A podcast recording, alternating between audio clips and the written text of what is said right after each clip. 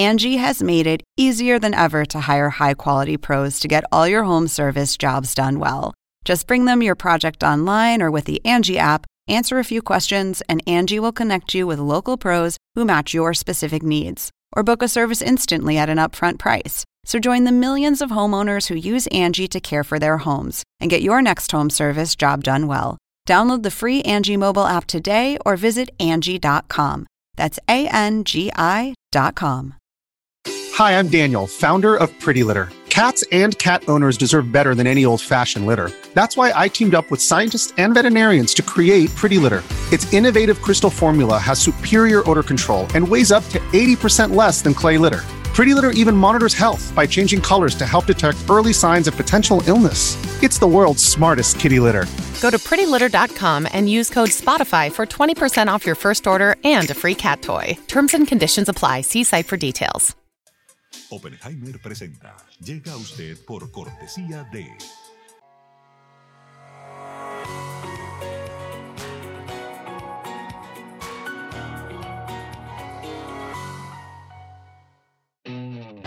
UAD es más que una universidad. Es vivir una experiencia única de aprendizaje. Es tu tiempo de vivir. UAD Experience. ¿Por qué hay gente infeliz en todas partes? Las encuestas muestran que hay una ola de insatisfacción y un aumento de estrés, tristeza y frustración que recorre el mundo. En Cómo salir del pozo, el periodista Andrés Oppenheimer comparte novedosas estrategias para combatir la infelicidad, con entrevistas a los máximos gurúes mundiales de la nueva ciencia de la felicidad. Nos cuenta cómo los países, las empresas y las personas están usando la inteligencia artificial y la psicología positiva para aumentar su satisfacción de vida. Ya está a la venta en librerías y tiendas en línea.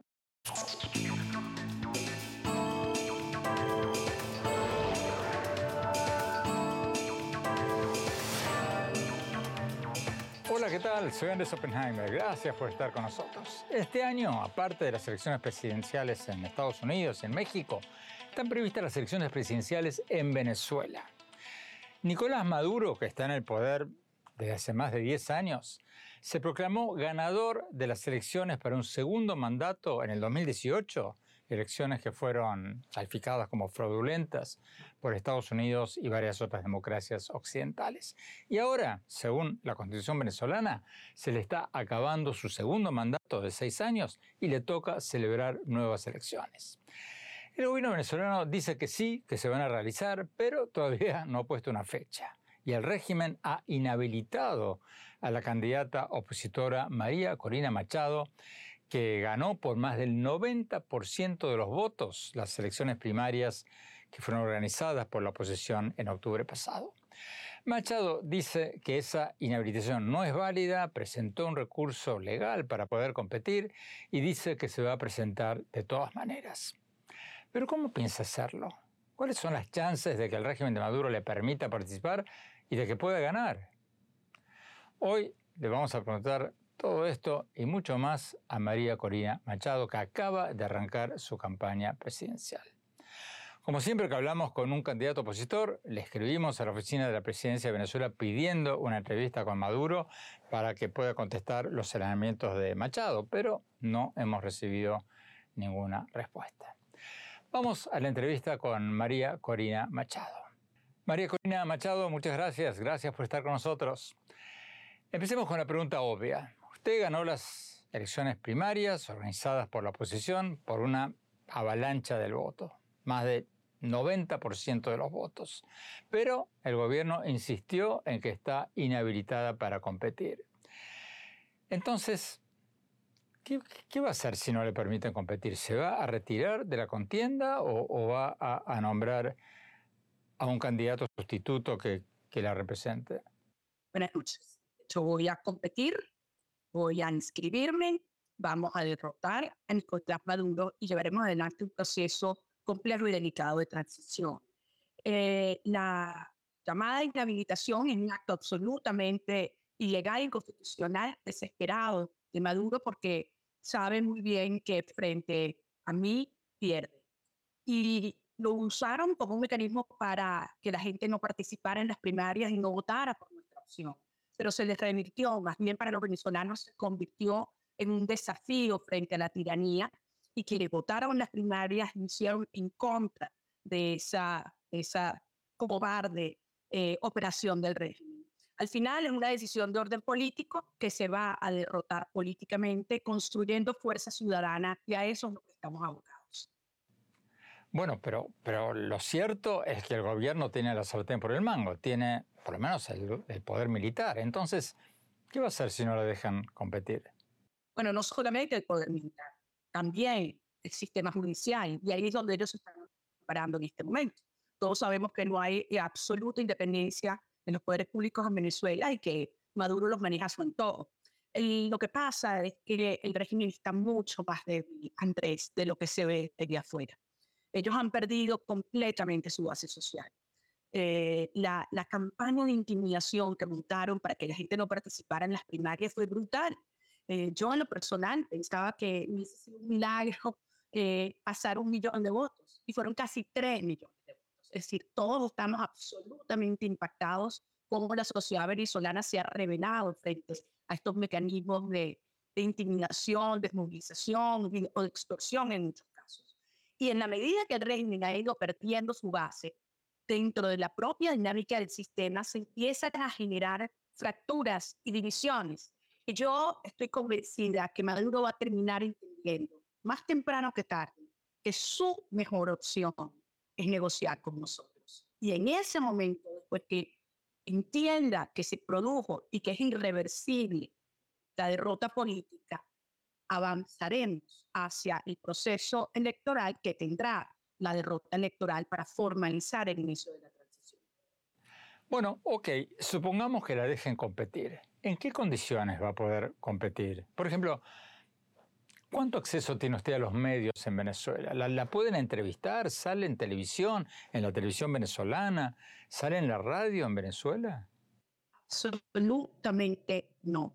Eso es uno de los grandes logros y descubrimientos del resultado de las primarias. ¿Sabes cuántas entrevistas yo tuve en televisión abierta en medios importantes de enero a diciembre del año pasado? Es decir, toda la campaña. Cero. Ni una lo mismo en los circuitos importantes de radio. Y las veces que me invitaron el año pasado, minutos antes, dos ocasiones, me llamaron a decir que se había cortado el servicio eléctrico y, y es simplemente la llamada del régimen y la persecución. Pero además, a, la, a los pocos medios que quedan en el país, que más o menos se, se atreven, porque son medios digitales, a plantear distintos puntos de vista, y la verdad que, que el régimen trata de bloquear, los tienen totalmente intervenidos en cuanto al acceso a Internet. La gente en Venezuela no lo puede ver. Y, y los periodistas que se han mantenido eh, firmes, denunciando, la verdad, bueno, son perseguidos, eh, son atacados, amenazados, de manera que es un sistema de terror y, la fuerza y la organización nuestra ha tenido que inventarse para superar todas estas, estas redes y este silencio. Y una de las fuentes increíbles que se ha convertido en el mecanismo para que la sociedad venezolana se entere de lo que está pasando, paradójicamente son los venezolanos en el exterior. Los niños, los jóvenes que se han ido y que les informan desde afuera a sus familiares y a sus amigos lo que, lo que está ocurriendo en Venezuela y, y las debilidades que enfrenta el régimen. ¿Y dentro de Venezuela, cómo, cómo hacen campaña? Y es, esa es una, gran pregunta. Yo creo que esto va a ser realmente un caso de estudio hoy en día porque, eh, en primer lugar, la persecución es total. Y durante el mes de diciembre eh, sufrimos eh, la amenaza de, los órdenes de captura de varios de los miembros de, nuestro equipo de campaña. permanentemente nos están agrediendo en nuestras sedes, en nuestros actos ellos han llegado incluso a, cerrar por horas las principales vías de comunicación de Venezuela para que yo no pueda llegar de una ciudad a otra, porque tengo que hacerlo por, por, carretera, porque desde hace siete años eh, no puedo comprar un ticket de avión local. Tengo 10 años con permisión de salida del país, pero desde hace siete años le han dicho a las aerolíneas privadas que tienen vuelos locales, domésticos, que, no que la que me montan un avión le quitan la licencia. Entonces, Obviamente es una circunstancia permanente gente riesgo, tensión, esto ha hecho que la gente se vuelva mucho más ávida de, de encontrarnos, de informarse. Y es impresionante porque llego a pueblos donde digo, aquí no hay internet, aquí ya no hay medios, nadie va a saber que nos vamos a encontrar hoy y, y de repente surgen miles de personas que llegan caminando, llegan a pie porque no hay transporte público y no hay gasolina. Reiteremos que le escribimos a la oficina presencial de Venezuela pidiendo una entrevista con Nicolás Maduro para contestar los señalamientos de Machado, pero no hemos recibido ninguna respuesta. Tenemos que ir a un corte. Cuando hablamos, vamos a preguntarle a la candidata opositora María Corina Machado por qué cree, por qué piensa que el gobierno todavía no ha dado una fecha para las elecciones ¿Y qué pasa si el gobierno toma por sorpresa a la oposición y convoca elecciones de un día para el otro? No se vayan, ya volvemos. Exclusivas residencias de lujo frente al mar en Miami. El nuevo desarrollo de Fortune International Group y Chateau Group. Una ubicación privilegiada con inmejorables vistas al mar y la ciudad. The St. Regis Residences Sunny Isles Beach en Miami es el lugar perfecto para una vida soñada. La impecable arquitectura y el refinado estilo de St. Regis, junto con los exclusivos servicios y amenidades, ofrecen una experiencia inigualable.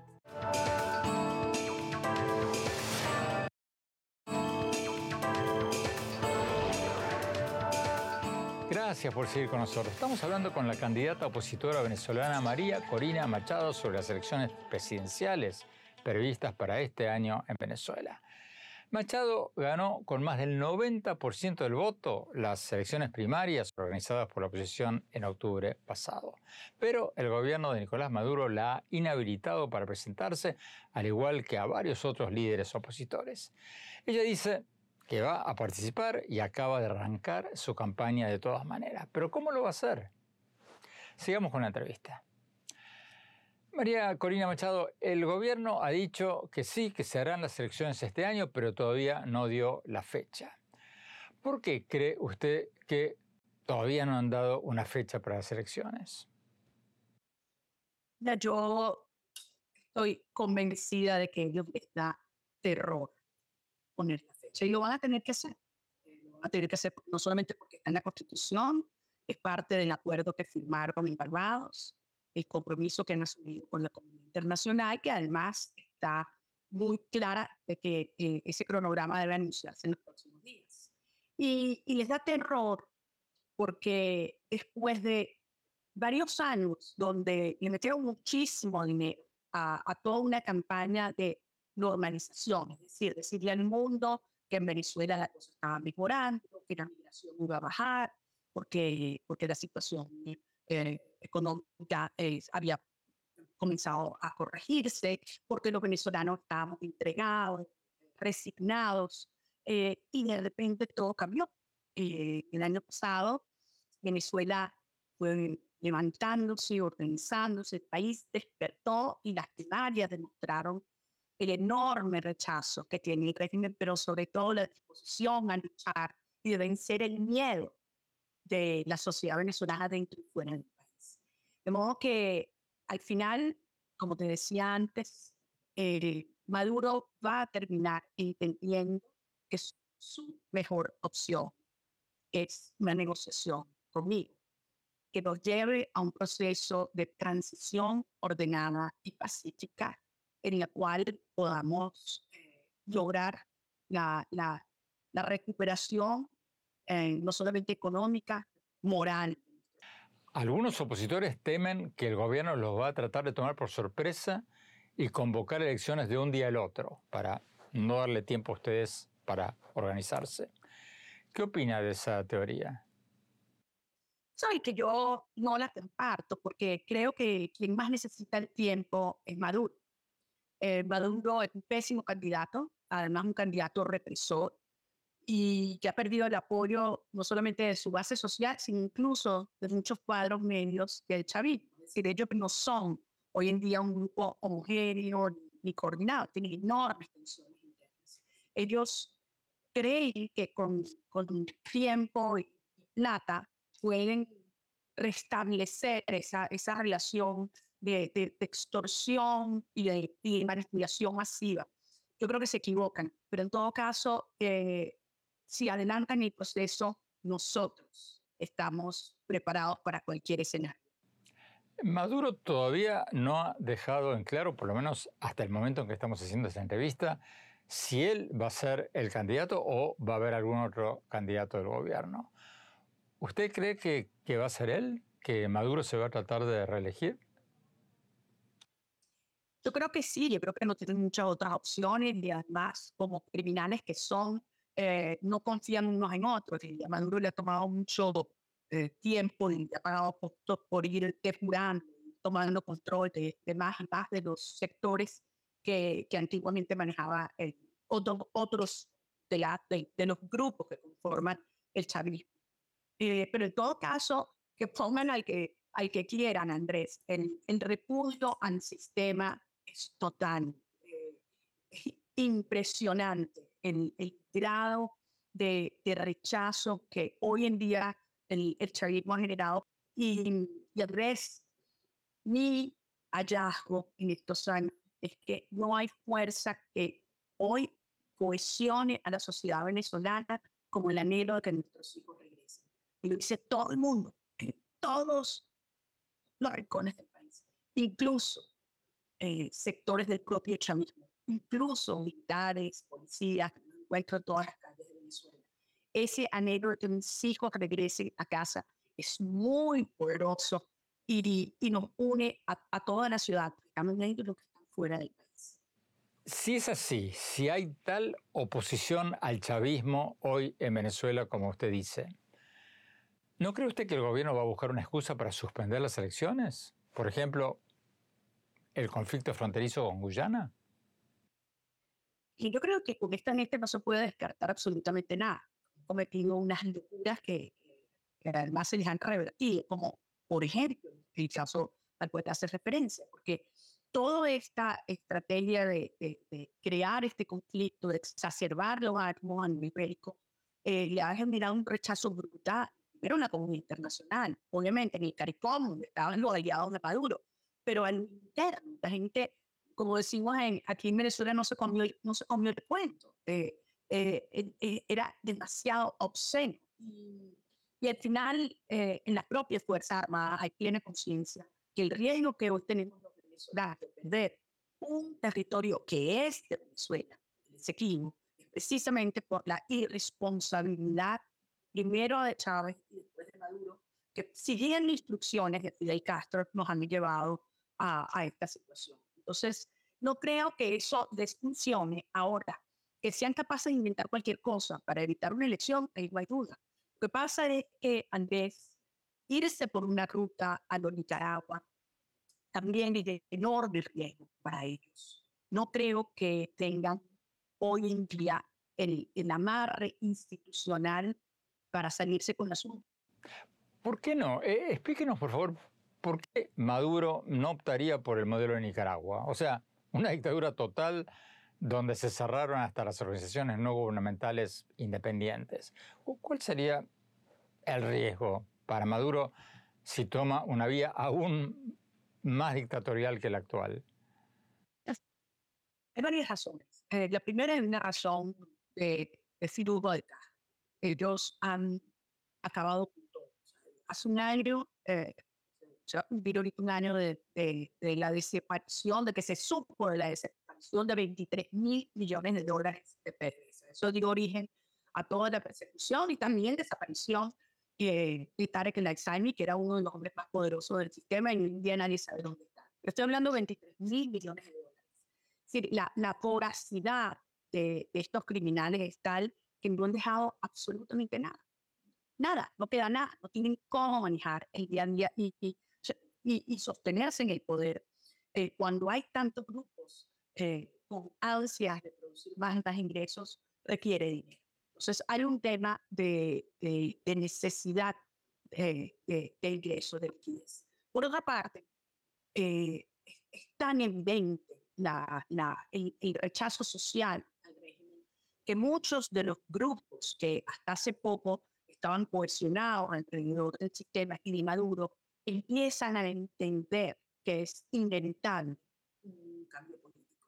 Y muchos de estos grupos se nos comienzan a acercar e incluso a preguntarnos cómo sería la vida de ellos en una Venezuela que deja atrás Y cuando esto ocurre, es sintomático, porque además es transversal. Tenemos que ir a un corte. Cuando volvamos, vamos a preguntarle a la candidata opositora María Corina Machado qué va a hacer la oposición si el gobierno no permite observadores internacionales creíbles. No se vayan, ya volvemos.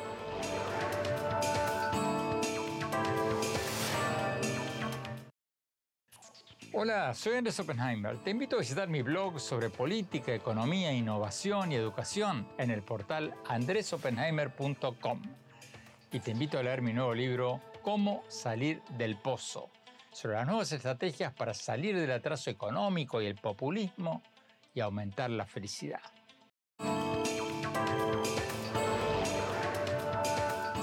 Gracias por seguir con nosotros. Estamos hablando con la candidata opositora venezolana María Corina Machado sobre las elecciones presidenciales programadas para este año en Venezuela.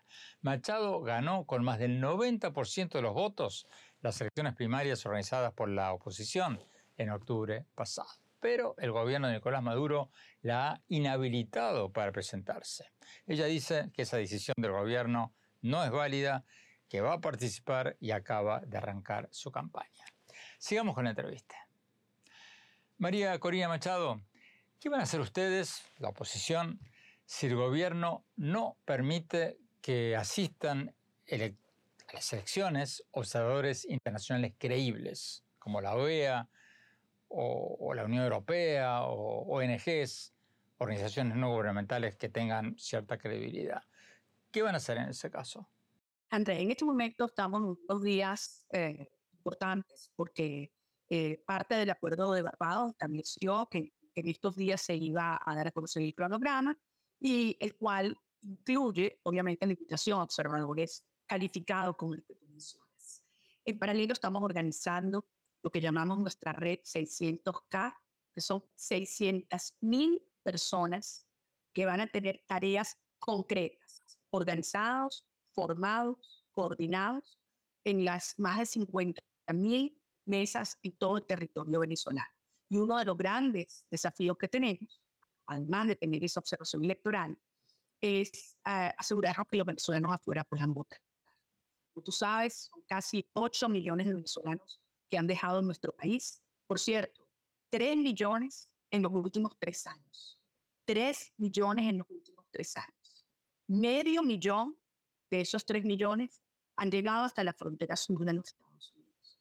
Y aprovecho porque yo sé que la migración es un tema absolutamente prioritario, no solamente dentro de Estados Unidos, sino en toda la región, porque se ha hecho creer que, quitando sanciones, que entendiéndose como el duro, metiendo presión eh, en los países eh, de tránsito se va a reducir la, la migración. Eso no es verdad. La migración se va a reducir y se va a acabar y se va a revertir el día que los venezolanos sientan que tienen futuro en su país. Y eso es lo que yo sueño, que los que se han ido regresen. Pero eso solo va a ocurrir después que nosotros saquemos a Maduro de este. Antes de preguntarles sobre la política de Estados Unidos hacia Venezuela, ¿cómo van a lidiar ustedes, la oposición, con la falta de apoyo en América Latina? Porque en las últimas elecciones, en 2018, había un ambiente regional mucho más amigable a, la restauración de la democracia en Venezuela que hoy. Ahora hay una mezcla de gobiernos más afines a Maduro y una fatiga política con la falta de movimiento político en Venezuela. Entonces, ¿qué van a hacer ustedes para reavivar ese apoyo regional que existía hace cinco o seis años? Eso es verdad. Pero la segunda parte del planteamiento se ha resuelto, es decir, con las primarias se logró la coordinación de todos los factores de oposición, eh, la legitimidad de los planteamientos que, que representamos, el movimiento, pero además se le demostró al mundo la fuerza ciudadana que hay en Venezuela y que crece cada día que pasa. Por otra parte, si bien es cierto que hay varios gobiernos que serían ideológicamente afines o amigos de también están padeciendo el hecho de que en Venezuela haya un foco de inestabilidad regional, no solo por la presión migratoria en la que se referencia antes, pero también por las actividades eh, eh ilícitas eh, de desestabilización eh, de las redes de, criminales, como por ejemplo el Tren de Aragua, que ya está operando en siete países de, de la región. Em, y fíjate cómo algunos gobiernos de izquierda empiezan a, a poner un límite en la posición de Maduro. Además, el hecho que, que Maduro está siendo investigado por crímenes de lesa humanidad, todo lo que ha ocurrido a nivel de, de, de, la Corte Internacional, de la Corte Penal Internacional, de la justicia de los Estados Unidos, demostrando sus vínculos con el terrorismo, con Hamas, con Irán, con Rusia, pone límites. Y, y finalmente, como cada gobierno, cada país vela por sus propios intereses, los principales interesados, porque en Venezuela se, se restablezca la democracia, se, se, se recupere el control, la soberanía, la integridad territorial, la justicia, y haya oportunidades de crecimiento y regresen los que se han ido, son precisamente los países vecinos, Colombia, Ecuador, Perú, Chile, Brasil. De modo que yo creo que ellos van a ser en este proceso más bien aliados de la transición ordenada con elecciones tenemos que ir a un corte. Cuando volvamos, vamos a preguntarle a María Corina Machado qué piensa de la estrategia de Estados Unidos de relajar las sanciones petroleras a Venezuela para convencer a Maduro de que permita elecciones libres y restablecer las, sanciones si Maduro no las permite. No se vayan, ya volvemos.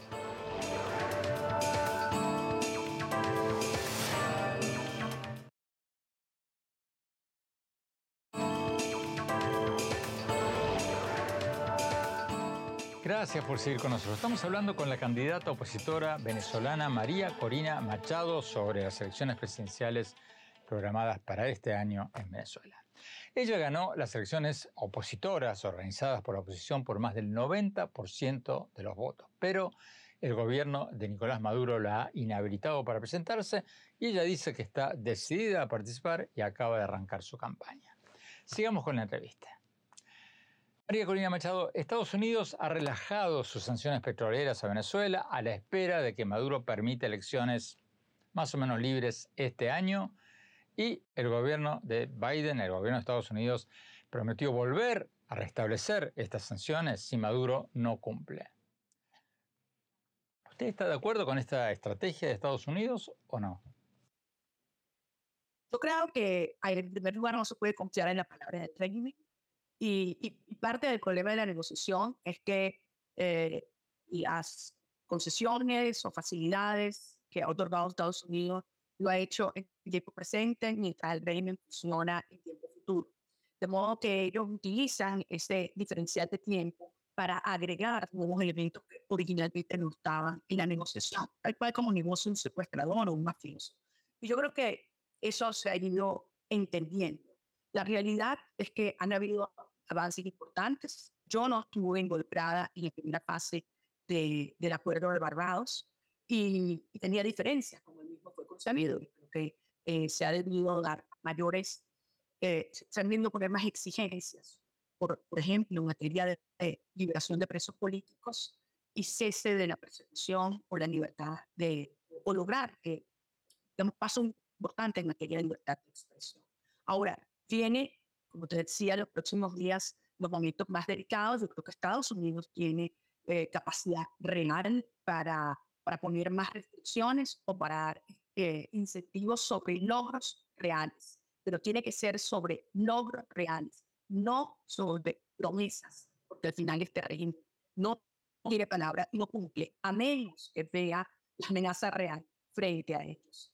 Y, y, y bueno, serán, lo que nos quedan son 10 meses ya lo sumo para este proceso electoral, Andrés, van a ser 10 meses apasionantes, tremendamente riesgosos, porque sabemos que estamos enfrentando un sistema criminal que está consciente que va a perder el poder y, y que además está consciente del impacto que lo que ocurra en Venezuela va a tener en la región, impacto inmediato en Cuba, en Nicaragua y en otros países. De modo que esto, creo yo, a atraer la atención de muchos actores eh, de distintas partes del mundo, entendiendo la oportunidad única que tenemos los venezolanos y los dos desenlaces, uno terrible, incluyendo, incluyendo a los Estados Unidos, en migración, en narcotráfico, en desestabilización regional, en alianza con Irán, con Rusia, aquí en suelo americano.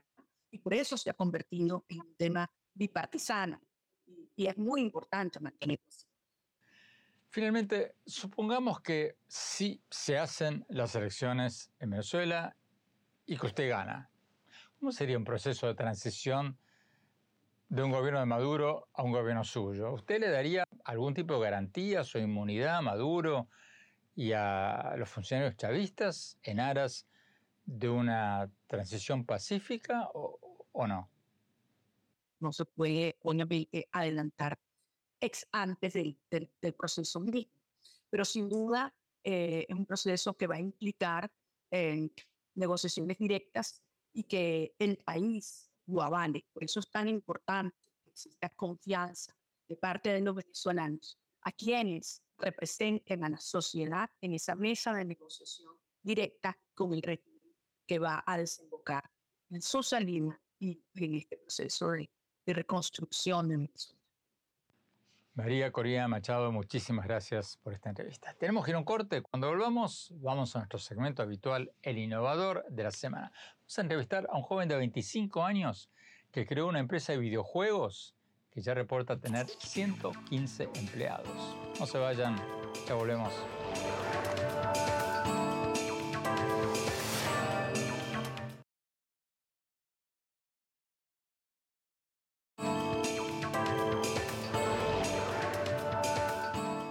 Gracias por seguir con nosotros. Vamos a nuestro segmento habitual, el innovador de la semana.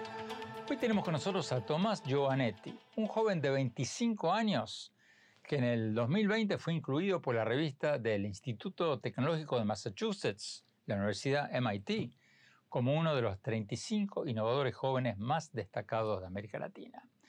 Tomás fundó una empresa de videojuegos para empresas que ya reporta tener 115 empleados en varios países. Vamos a la entrevista. Tomás, gracias por estar con nosotros. Tomás, leí que tu compañía crea videojuegos para empresas.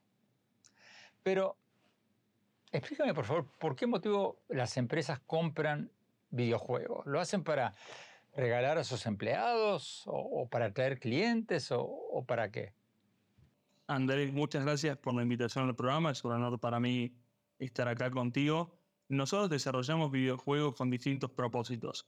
Uno muy particular es ayudar a las compañías a comunicarse de una mejor manera con sus empleados y principalmente ayudarlos a mejorar sus capacidades a través de la diversión. Nosotros utilizamos los videojuegos con propósitos como el reclutamiento para industrias con mucha rotación o incluso para temáticas como lo vendría a ser la seguridad industrial o incluso la ciberseguridad. Y todas estas capacitaciones a través de los juegos. Dame un ejemplo, por favor. Un ejemplo podría ser el partnership que acabamos de lanzar con Deloitte a nivel América Latina para capacitar a través de un videojuego en materia de ciberseguridad, una temática que le pega a todas las organizaciones, no importa el país y no importa el tamaño. ¿Cómo es el videojuego? ¿Cómo te enseña? ¿Y qué te enseña? El videojuego consta de una historia en donde a partir de distintos niveles vas aprendiendo, llamémosle, distintos contenidos. Entre ellos, phishing, entre ellos, malware, entre ellos, distintas amenazas o distintas, llamémosle, situaciones en las que se pueden encontrar los empleados de la compañía y a través de una historia muy divertida que cuenta con videojuegos como trivias, como verdaderos o falsos, o distintas metodologías de videojuegos, ayudamos a que los empleados compitan entre ellos y a medida de la competencia vayan aprendiendo más y mejor a partir de la seguridad.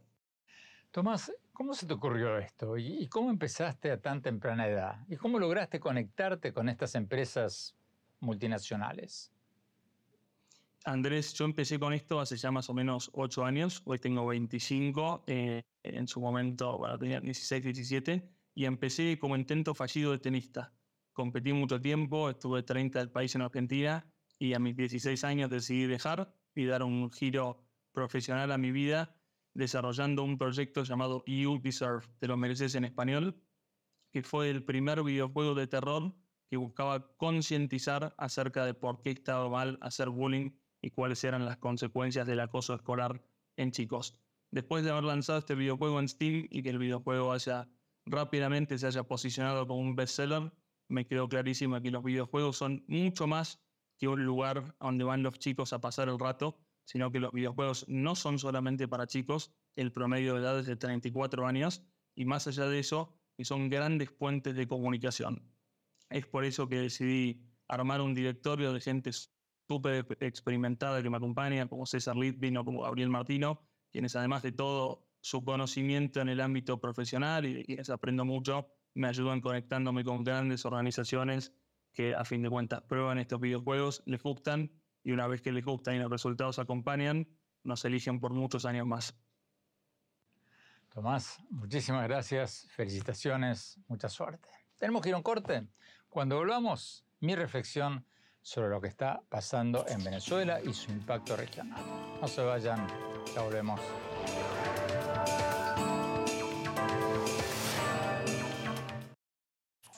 Hola, soy Andrés Oppenheimer. Te invito a visitar mi blog sobre política, economía, innovación y educación en el portal andresoppenheimer.com. Y te invito a leer mi nuevo libro, Cómo salir del pozo, sobre las nuevas estrategias para salir del atraso económico y el populismo y aumentar la felicidad.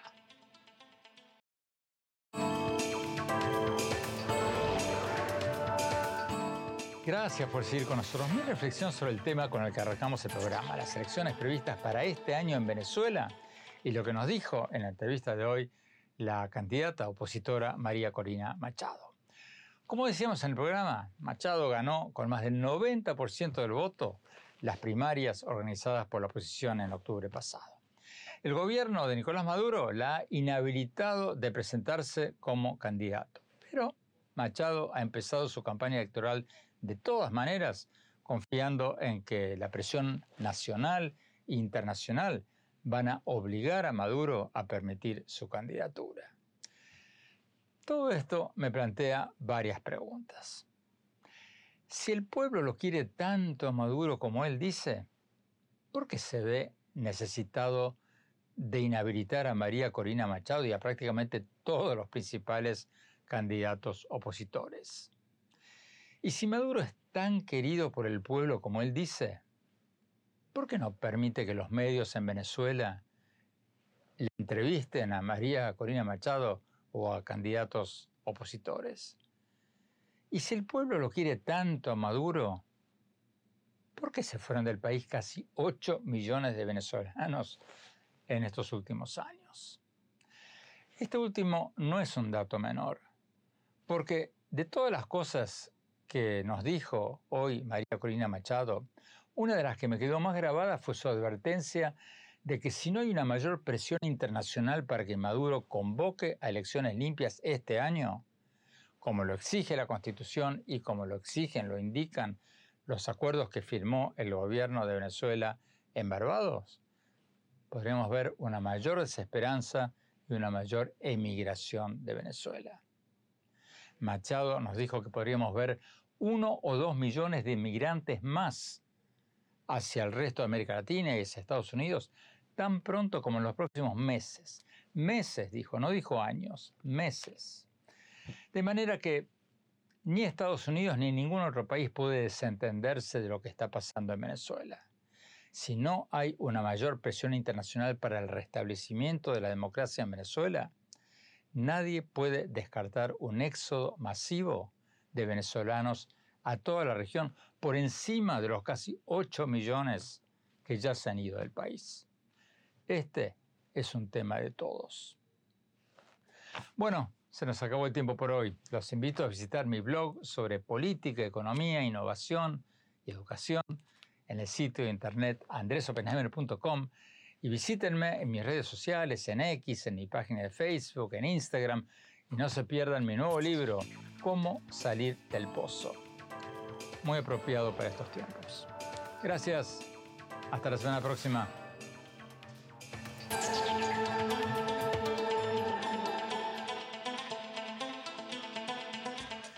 Oppenheimer presenta. Llega a usted por cortesía de...